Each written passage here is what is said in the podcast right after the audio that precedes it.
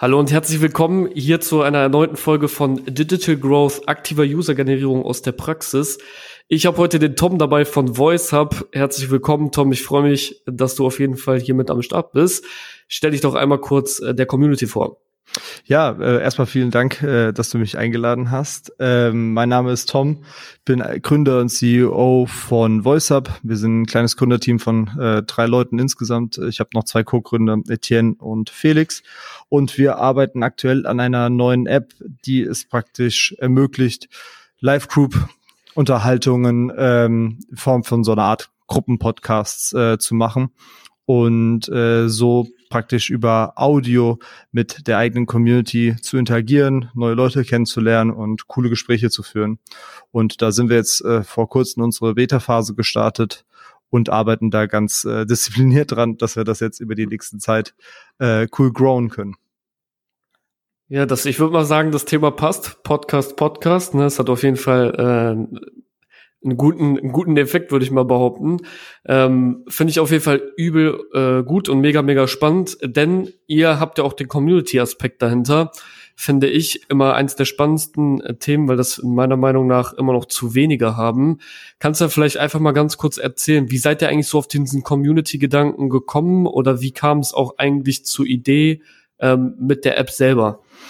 Das ist, kommt eigentlich daher, wir sind alle drei im Team äh, ziemlich Podcast begeistert, schon, schon lange gewesen, ähm, haben aber irgendwie immer das Gefühl gehabt, dass in der Branche und in dem Bereich etwas fehlt. Und was vor allem für uns nach unserem Verständnis gefehlt hat, ist eine Form von interaktiven Unterhaltungen und die Möglichkeit praktisch die die vierte Wand sozusagen die Wand zwischen Listener und Speaker äh, fallen zu lassen und ähm, da relativ flüssige Gespräche zu ermöglichen und dadurch ganz neue Arten von Audioinhalten zu erschaffen, weil ich denke, Podcast ist wirklich ein tolles Format und ich, ich lieb's, äh, Podcasts anzuhören, aber man kann durch neue Herangehensweisen da dann doch auch mal wieder neuen Content auch rauskitzeln und praktisch jetzt nicht nur Interviewformate machen oder Monologe machen, sondern es gibt halt auch andere interessante Setups, ähm, die interessanten Content hervorbringen können.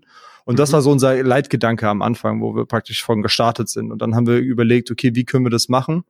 Naja, wäre ja cool, Communities zu ermöglichen auf einer Art neuen App, einer neuen Plattform, wo sich, wo, wo sich Orte ergeben können, in denen sich Leute äh, mit den gleichen Interessen treffen können und da relativ easy diese Gespräche miteinander führen können. Äh, wie das genau geht, ist eigentlich relativ simpel. Man kommt auf die App. Momentan ist alles noch in, in Private Beta. Das heißt, äh, wir sprechen dann mit super vielen von unseren Usern. Äh, wir sind da noch relativ klein und kennen eigentlich fast alle oder haben mit allen schon mal irgendwie zu irgendeinem Zeitpunkt gesprochen. Und äh, dann kannst du eine eigene kleine Community aufsetzen. Communities auf VoiceUp heißen Hubs. Und die Community kann ein bestimmtes Thema haben. Da bist du dann praktisch der, der Host von, kannst dir andere Teammembers mit reinholen und ihr könnt in diesem Community immer mal wieder Live-Unterhaltungen starten. Jeder, der an diesem Thema interessiert ist, über das ihr redet, kann diese Community joinen und kriegt eine Push-Notification, wenn ihr irgendwie so eine neue Live-Group gestartet hat, kann reinjoinen und kann euch entweder nur zuhören, wenn man über so ein, wenn man über ein bestimmtes Thema redet oder auch interaktiv mit an der Unterhaltung ähm, teilnehmen. Dafür gibt es dann natürlich verschiedene Moderation-Tools, damit das nicht drunter und drüber geht. Aber das ist es eigentlich. Die, diese Unterhaltungen können aufgenommen werden und später dann noch als Recordings äh, geteilt werden mit der Community, damit sich das Leute auch im Nachhinein nochmal anhören können, wenn sie jetzt nicht live dabei waren. Und die Idee ist, wie gesagt, vor allem so aus, aus der Ecke entstanden, dass wir einfach gesagt haben, okay, da fehlt irgendwas und dann haben mhm. wir uns hingesetzt und zusammen so dieses Konzept entwickelt für VoiceUp. Ja, ich find's mega. Also allein der Gedanke dahinter, das ist das, was mir bei den meisten Podcasts auch immer auffällt. Ähm, oder gerade wenn es um Social Networks geht, die unterscheiden sich meistens eigentlich nur darin, dass äh, die Content-Erstellung irgendwie anders ist. Und das ist auch das, was die meisten großartigen Social Networks, die dann langfristig erfolgreich geworden sind, unterscheidet von denen, die es irgendwie nicht so wirklich geschafft haben oder dann später kopiert worden sind. Ähm, Richtung Snapchat will ich jetzt nur mal kurz andeuten.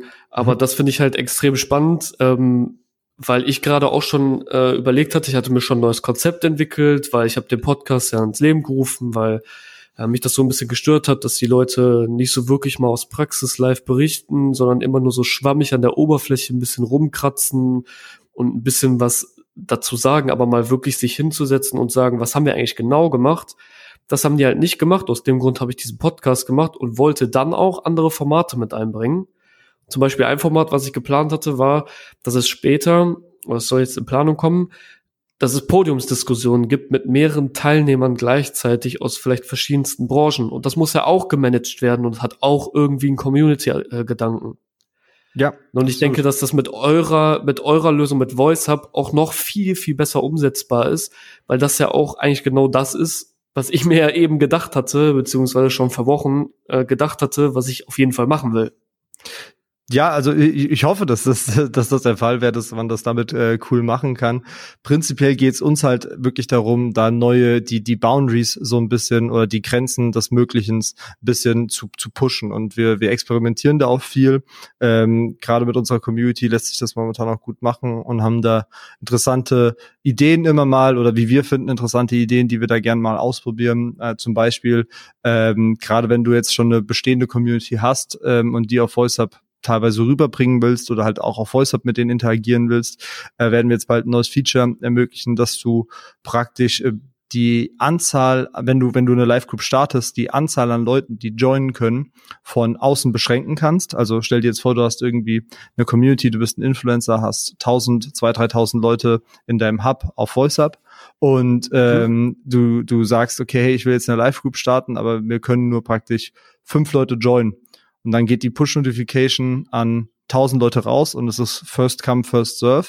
Und für die Person, die praktisch dann in dieser Live-Group ist, für die Audience, die da drin ist und für die Unterhaltung, ist es ein extrem spannendes neues äh, neue Situation, weil du halt ganz eng zusammen bist auf einmal in so einer Unterhaltung und für alle Leute draußen sind ist es halt irgendwie auch so ein Spannungsbogen, dass man sich sagt, oh mein Gott, ich will irgendwie wissen, über was die jetzt da gerade reden und die die meisten dieser Live Groups werden halt immer recorded dann trotzdem und man kann sich im Nachhinein praktisch anhören über was die Leute geredet haben, aber mit so verschiedenen Ansätzen experimentieren wir immer mal rum, um auch äh, zu gucken, was ist so wirklich das, was für Listener richtig spannend ist und aber auch für die Creator.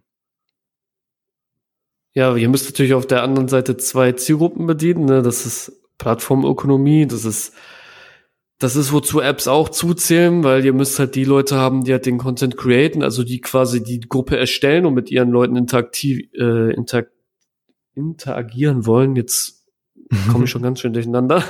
Ähm, und auf der anderen Seite die Leute, die natürlich mit, ähm, ähm, mit dem Host quasi interagieren wollen. Äh, ganz spannende Frage jetzt da. Wie bedient ihr diese beiden Seiten? Also wie kommt ihr dazu, beide Seiten, also das Henne-Ei-Problem äh, quasi zu lösen und an welchem der beiden bedient ihr euch als erstes? Hm, ich denke, das ist von, also wir, wir sehen uns immer wieder oder unterhalten uns auch immer wieder so, dass wir sagen, wir sind eigentlich ein Marketplace. Und das hast du da auch gerade schon richtig gesagt. Es gibt irgendwie so diese zwei Seiten in diesem Marketplace. Ähm, es gibt Supply und Demand. Und wir müssen praktisch ermöglichen, in dem, in der in dem Moment, wo man in diese Live-Groups äh, geht oder in diese Live-Conversations geht, muss beides da sein. Also klar muss eine Live-Group erstmal überhaupt gestartet werden, damit da überhaupt jemand äh, reinjoinen kann. Aber also klar muss erstmal Supply da sein und dann muss Demand auch zeitgleich da sein. Das heißt, für uns ist es keine Option, was manche Marketplaces machen oder auch äh, was fast eine valide Strategie da ist, ist es zu sagen, wir fokussieren uns auf eine der beiden Seiten am Anfang und bauen erstmal das eine auf und bauen danach das andere auf. Also es gibt immer mal wieder wieder Beispiele im E-Commerce, wo Gründer äh, am Anfang äh, starten, damit dass sie einen guten Supply bekommen und durch diesen guten Supply kommt auch, auch der richtige Demand oder sie bauen auch erstmal sehr viel Demand auf und tun dann den Supply stückweise äh, hochziehen. Das ist alles für uns keine Option, sondern wir müssen für uns es hinkriegen, dass wir Supply und Demand auf einmal bekommen. Und das geht ja. eigentlich nur, indem wir mit der Supply-Seite anfangen, aber auch nur Supply auf die auf die Plattform holen oder auf die App holen, die schon Demand haben. Das heißt, es muss praktisch immer ein, ein, ein Zentrum von Distribution sein. So reden wir auch viel darüber, dass wir auf einmal auf die App holen. Das heißt, es muss zum Beispiel ein Influencer sein, es muss zum Beispiel ein relevanter großer Podcaster sein, es muss ein relevanter mhm. großer Influencer auf YouTube sein, auf Instagram, es muss ein relevantes großes Medienhaus sein. Es muss praktisch immer ein Ort sein, wo Distribution da ist, weil nur so ist es für den Supplier dann auch eine interessante Sache, dass er praktisch live geht und Leute gleich ihn mit nachjoinen ähm, und aber auch für die für die Listener, weil sie davon ausgehen können, dass sie halt ähm, irgendwie Supply immer mal wieder bekommen. Das heißt, wir gehen ganz aktiv hin, suchen Orte aus, äh, äh wo viel Distribution drauf ist, was meistens momentan in dieser Influencer-Schiene äh, ist und ähm, sprechen die ganz konkret an, pitchen praktisch das, was wir für sie bereitstellen und ähm, versuchen sie dadurch zu begeistern für, für das Projekt, für das Vorhaben.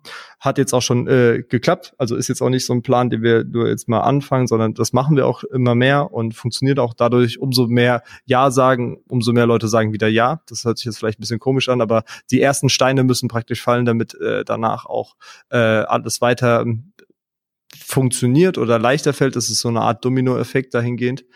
Ähm, und sobald diese Orte von, von Supply mit Distribution gleichzeitig auf die Plattform kommen, haben wir immer gesehen, dass das äh, auch zu einem sehr sticky Product, zum Produkt irgendwie führt, das, wo die Leute auch gerne wiederkommen und äh, gerne an diesen Unterhaltungen teilnehmen.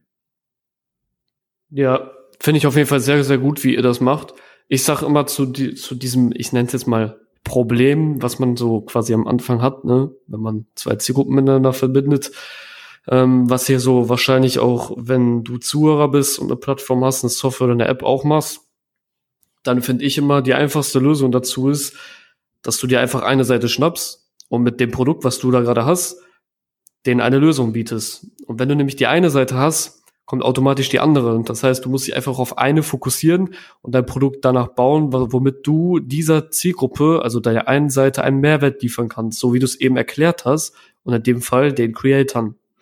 Absolut. Es gibt auch da diesen, dieses, äh, diesen, ich weiß gar nicht, wie man sagt, Words of Wisdom oder halt diesen Advice äh, äh, von einem äh, Investor aus den USA, ähm, der immer wieder gesagt hat, äh, you should build something where it is that you come for the tool, but stay for the network. So, dass man praktisch ja. am Anfang einen, einen Mehrwert, ein Tool ähm, in Vordergrund stellt. So haben auch viele andere Consumer Products gestartet. Also wenn man sich jetzt Instagram anguckt, haben die gestartet als eine App, die es ermöglicht hat, mit seinen Freunden Bildern zu teilen. Also es war praktisch ein ganz einfaches Tool und jetzt ist daraus eine, eine riesige Medienplattform geworden. Du musst praktisch überlegen, okay, was ist so der erste Value äh, Case? Was ist so das erste Wichtige, was du deinen deinen äh, Konten, deinen Konsumenten, deinen Usern anbieten willst? Ähm, und das musst du richtig, richtig gut machen und da musst du praktisch ansetzen und dann kann man viel hinten raus erweitern und Sachen machen, aber am Anfang ist so dieser Fokus da extrem wichtig.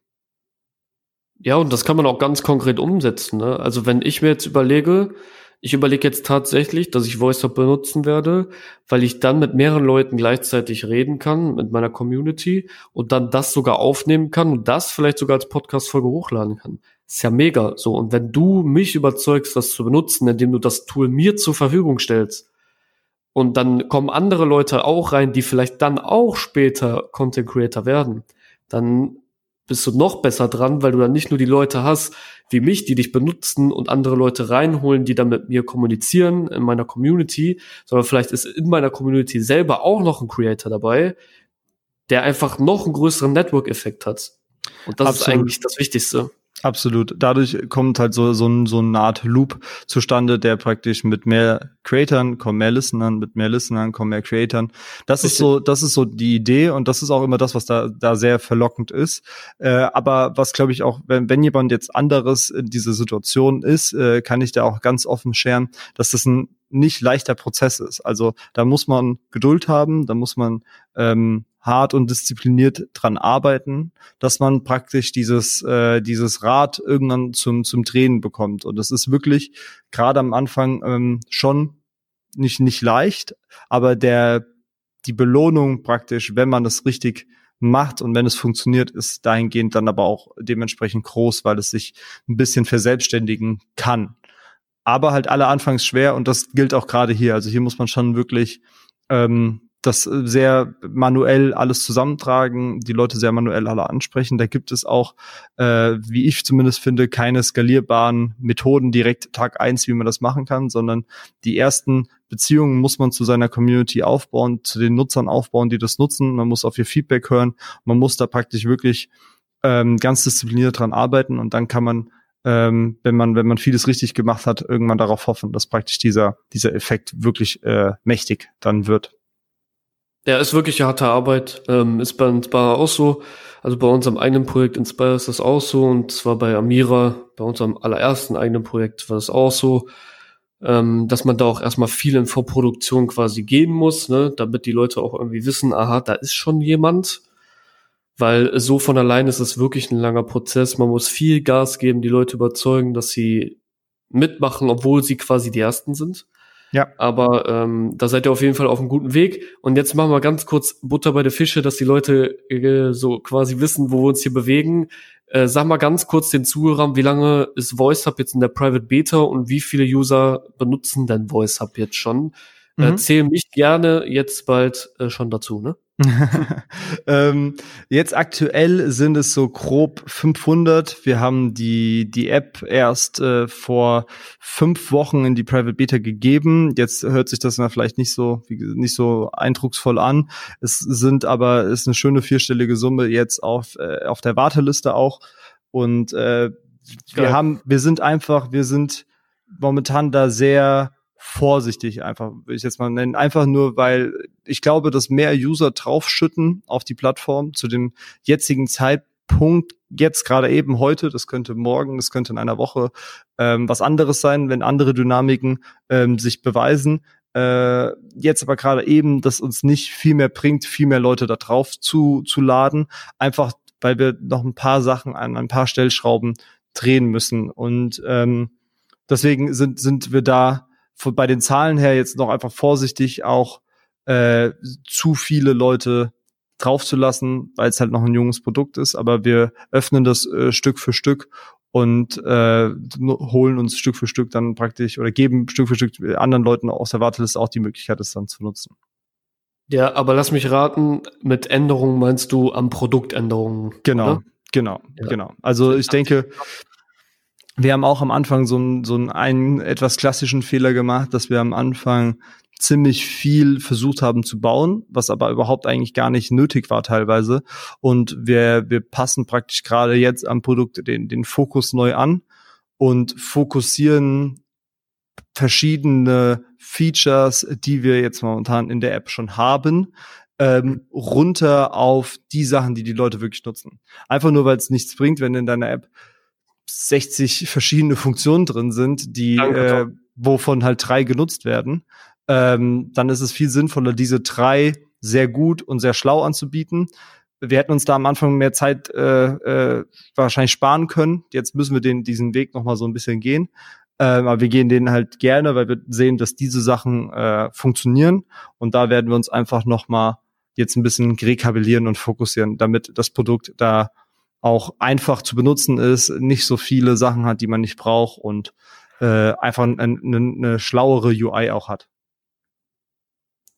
Tom, du sprichst mir echt aus der Seele. Du sprichst mir aus der Seele. Äh, ich könnte das nicht oft genug hören. Am liebsten würde ich jetzt zurückspulen und das, das was du gesagt hast, an jede an jeden Anfang einer neuen Podcast-Episode äh, packen, weil ich einfach mit so vielen Leuten rede, die es nicht verstanden haben, dass es genau so ablaufen muss, wie du eben gesagt hast. Und deswegen habe ich ja auch natürlich die Frage gestellt, natürlich an Produktänderungen, oder? Weil ist ja ganz klar, dass ähm, ihr euch einfach am Anfang darauf fokussieren müsstet oder getan habt, äh, dass ihr eine kritische Menge an Usern bekommt, die das Ding dann testen und dann macht ihr dadurch Änderungen am Produkt. Aber ihr brauchtet vorher diese kritische Menge. Und das ist das, was ich immer wieder predige. In jedem einzelnen Gespräch mit Leuten, mit denen ich rede, mit Gründern, selbst mit erfahrenen Growth-Marketern, die das falsch machen. Weil selbst wenn du später, wenn du später schon eine gewisse Masse hast, musst du das trotzdem nochmal tun. Absolut. Du musst trotzdem immer wieder dasselbe tun und immer wieder darauf hören, was der User dir sagt und dann darauf Änderungen am Produkt machen. Absolut. Und ich danke dir und gerade auch Gott dafür, dass du das jetzt auch nochmal bestätigt hast. Ich hoffe wirklich, die Leute haben es verstanden. Wenn nicht, ähm, wendet euch an der Stelle natürlich auch gerne an Tom, nicht nur an mich. Der weiß nämlich auch, wie es funktioniert. Ich habe, ich habe, sorry, dass ich dich da gerade unterbreche, weil das passt, glaube ich, noch ganz gut. Äh, ich habe da auch einen sehr interessanten Spruch ähm, äh, letztens wieder gehört, wo es darum ging, dass äh, oder die Aussage davon war: First-time Founders focus on product und and Second-time Founders focus on distribution. Und das ist vielleicht jetzt erstmal gefühlt kontraintuitiv, aber wenn man, man muss ein Produkt bauen und das Produkt muss relativ eine simple Version eigentlich sein und dann muss man es so schnell wie möglich an eine, wie du schon sagst, kritische Masse geben, diese Distribution nutzen und dann muss man ja. ganz genau darauf hören, aber auch nicht nur darauf hören, das ist auch ein wichtiges Learning, das wir da gemacht haben, nicht nur auf Feedback hören, was die Leute praktisch sagen in der Unterhaltung, sondern sehen, was sie wirklich benutzen. Also da auch seine Analytics äh, richtig haben und äh, richtig tracken, was sie nutzen und daraufhin dann diese Anpassung machen, weil das ist praktisch so der, der Weg to go. Und ohne dieses Feedback macht man einfach einen, einen Blindflug, ähm, der am Ende des Tages zu nichts führen wird, weil wie du auch schon sagst, egal, irgendwann muss man sein Produkt ja in die Hände von Nutzern geben und dann wird man merken, äh, wo man vielleicht schon viel früher hätte eingreifen müssen und Sachen ändern oder anpassen müssen, aber halt einfach nicht getan hat oder nicht machen konnte, weil man nicht dieses Feedback eingeholt hat. You're my man, Tom. Es ist wirklich so, wie du es sagst. Äh, deswegen noch ganz kurz dazu eine Anschlussfrage. Du hast jetzt gesagt, First Distribution, then Product. Äh, sonst hört man es ja meistens irgendwie immer andersrum, aber für mich auch First Distribution, then Product. Denkst du denn, weil das ist am Anfang so und in der Mitte ähm, oder im langfristigen Circle der, der, der Plattform, der App, äh, wird das irgendwann mal getauscht, dass man dann wirklich denkt, äh, First Product, then Distribution? Ich denke, das ist das äh, gleiche mit wie meistens bei diesen Advices. Man muss sie, man muss sie immer in den richtigen Kontext setzen. Also es, die am besten sind meistens äh, irgendwie Ratschläge, die sich am Anfang sehr stark anhören, aber dann muss man nochmal drüber nachdenken und dann muss man es in Perspektive setzen. Also ich denke, dass definitiv Distribution, dass das Besondere an diesem Spruch ist, ist, dass er Distribution zum ersten Mal höher hängt als Product, was sonst, äh, wie du auch schon sagst, nicht oft gemacht wird. Und man muss jetzt es nicht vielleicht höher hängen, aber man muss es mindestens auf die gleiche Stufe wie Product stellen.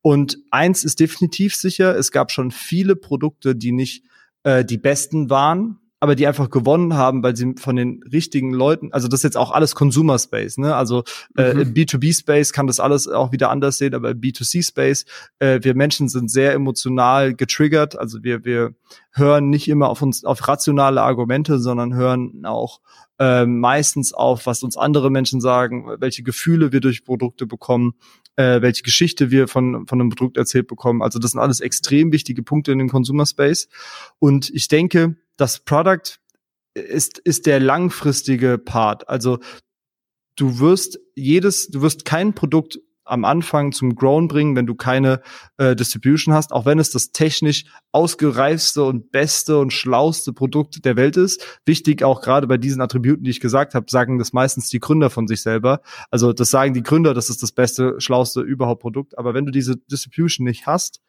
dann wirst du es nie validieren können.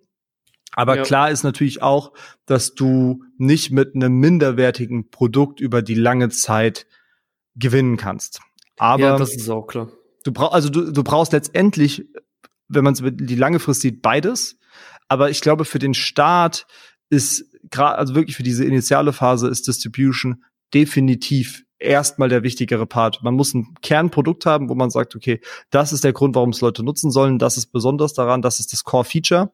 Das muss man in die Hand der richtigen Leute geben. Das muss Distribution bekommen. Und dann kann man hinten raus immer noch alles Mögliche damit bauen und das besser machen und stabiler machen. Das geht alles. Aber es nützt dir alles nichts, wenn du keine User hast, äh, die dein Produkt nutzen, auch wenn es dann das technisch schönste Produkt der Welt ist. Absolut. Also wirklich absolut. Ich sag immer, alles steht und fällt mit dem aktiven User. Und meine Meinung dazu ist, also für mich ist es klar, für mich ist Distribution, ich nenne es immer Marketing.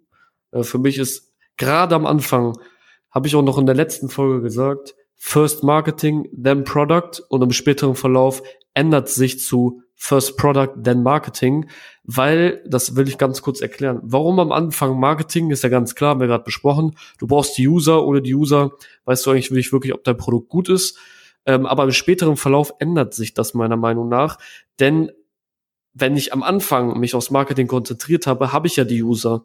Und dann ändere ich ja mein Produkt so auf meinen User ab, dass ich wieder mehr in die Produkt, äh, in den Produktfokus gehe. Und sobald ich aber mehr in den Produktfokus gehe und mich auf meinen User konzentriere und das baue, was er haben will, werde ich auch langfristig einen glücklicheren User haben. Und wenn ich dann noch ein bisschen am Marketing drehe, ein geiles Empfehlungsprogramm baue, whatever, dann brauche ich eigentlich fast schon kein richtiges Marketing mehr machen. Weil das ist das, was du eben gesagt hast. Langfristig muss ich mein Produkt auf meinen User abstimmen. Deswegen sage ich am Anfang immer, First Marketing, then Product. Und später, wenn du die kritische Masse schon quasi durchschossen hast und mehrere tausend Users, ist für mich First Product, then Marketing. Siehst du das ähnlich? Sehe ich ähnlich, beziehungsweise sehe ich eigentlich genauso. Also äh, ich denke, dass es äh, sich hinten raus immer, immer wieder mal so dreht und äh, man langfristig sich auf beides fokussieren muss. Ja, dann, dann bin ich da auf jeden Fall schon mal gut, dass ich da jemanden auf meiner Seite habe. Äh, so, letzte Frage, Tom. Äh, war mega spannender Talk, aber letzte Frage, die die Leute natürlich äh, brennend hier interessiert. Was habt ihr denn gemacht, um die 500 äh, Test-User zu bekommen und natürlich den guten vierstelligen Betrag, der noch auf der Warteliste steht? Jetzt musst du mal ein bisschen aus, aus der Praxis plaudern. Das kann ich machen, das ist gar kein Problem. Ähm, bei uns waren das ich würde mal drei oder vier Quellen äh, dafür dafür sagen. Die erste Quelle, die auch wirklich äh, die unsexieste ist davon wahrscheinlich, war, ähm, dass wir Leuten auf Twitter geschrieben haben, die wir gerne als Nutzer haben wollten. Also wir haben praktisch wirklich Leute rausgesucht und gesagt, okay, der wäre relevant für uns ähm, und auch das Produkt wäre relevant für ihn oder für sie und haben die so kontaktiert. Das machen die wenigsten. das ist halt wirklich Direct Outreach und das halt aber auch äh, nicht spammy, also irgendwie nicht jetzt irgendwie Nachrichten rausspammen, die alle gleich sind, sondern immer mal mit einer netten Nachricht die Leute einfach ange, angefragt und auch, wie gesagt, ich glaube, wir alle kriegen irgendwie diese Spam-E-Mails äh, von irgendwoher. Äh, das haben wir nicht gemacht, sondern wir haben halt wirklich normale Unterhaltung mit den Leuten angefangen und sie dann im Laufe des Gesprächs äh, gefragt, ob sie es nutzen wollten oder nicht. Äh, und das kam dahingehend auch gut an. Einen anderen Bereich hatten wir dadurch, dass wir ein paar sehr fokussierte Communities haben, ähm, haben wir Reddit für uns genutzt. Das ist natürlich jetzt alles so ein bisschen mehr auch ähm, ein Ratschlag für, für wenn man ein englischsprachiges Produkt hat. Aber für denn ihr benutzt ja noch Foren.